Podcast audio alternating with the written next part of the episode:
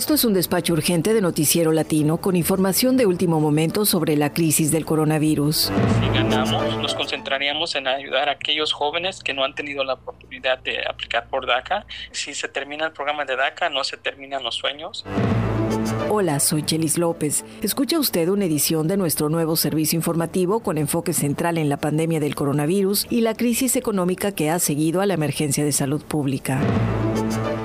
En cualquier momento y antes de que termine junio, se espera que la Suprema Corte de Justicia de la Nación se pronuncie sobre la suerte del programa DACA, que como sabe es un programa establecido por el expresidente Obama mediante una orden ejecutiva que suspendió la deportación de más de un millón de jóvenes inmigrantes cuyos padres los trajeron desde muy chicos a los Estados Unidos. Además, les otorgó un permiso de trabajo mientras el Congreso aprobara su legalización. Cuando Trump llegó a la presidencia, también mediante una orden ejecutiva eliminó el programa DACA, que fue una de sus promesas de campaña, pero se comprometió en firmar un compromiso bipartidista si el Congreso se ponía de acuerdo para legalizarlos. Durante la firma original de DACA y ahora cuando lo suspendió el presidente Trump, los grupos proinmigrantes y conservadores han litigado en las Cortes Federales su legalidad, hasta que finalmente su futuro está en las manos de los nuevos magistrados que integran el máximo tribunal del país. En el despacho de hoy escucharán la opinión legal de un experto sobre lo que la Suprema Corte está por decidir. ¿Qué pasará en caso de que el veredicto sea favorable a Trump o bien para los soñadores? ¿Y cuáles son las alternativas legislativas que tienen los dacamentados para finalmente legalizar su situación migratoria, independientemente de lo que decida el máximo tribunal? Luis Pérez es director de Servicios Legales de Chirla. La Corte Suprema tiene que contestar una pregunta. ¿Que Trump terminó el programa de la manera correcta? Es una pregunta diferente al decir el programa de DACA es inconstitucional. La Corte Suprema puede decidir o contestar una de esas dos preguntas. Lo más probable es que vayan a contestar la pregunta menor, el modo en que lo hizo. Si el máximo tribunal responde a la pregunta del procedimiento que usó Trump para eliminar DACA y es a su favor, ¿cómo van a terminar el programa? ¿Qué pasará con los permisos de trabajo? Los permisos de trabajo son inválidos desde hoy. Ese sería lo peor que puede pasar. Pero ¿cómo van a enforzar esos? La Corte también tiene que ver que los departamentos como USCIS van a poder enforzar. Puede que ellos den la orden de que no tomen más aplicaciones, que no hagan más aprobaciones.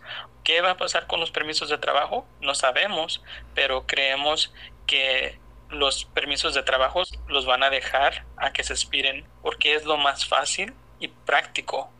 Igualmente tienen que ver quién lo va a enforzar y colectar los permisos de trabajo de más de 700 mil personas que tienen DACA sería algo muy difícil hacer. Ahora el abogado de derechos civiles Luis Pérez dice que si el máximo tribunal se pronuncia por mantener DACA, los que no renovaron su permiso de trabajo podrían volver a solicitarlo y además los más de 65 mil jóvenes migrantes que se gradúan anualmente de la preparatoria o high school. Nos concentraríamos en ayudar a aquellos jóvenes que no han tenido la oportunidad de aplicar por DACA para que también tengan su permiso de trabajo, puedan aplicar para un seguro social y tengan esa protección contra la deportación, que es realmente el diseño de este programa. Si el máximo tribunal da la razón a Trump, no es el fin del mundo, dice el abogado Pérez, quien por unos días no calificó para DACA, pero con apoyos estatales y mucho esfuerzo se graduó de abogado. DACA realmente lo que va a afectar es la habilidad de una persona de ser empleados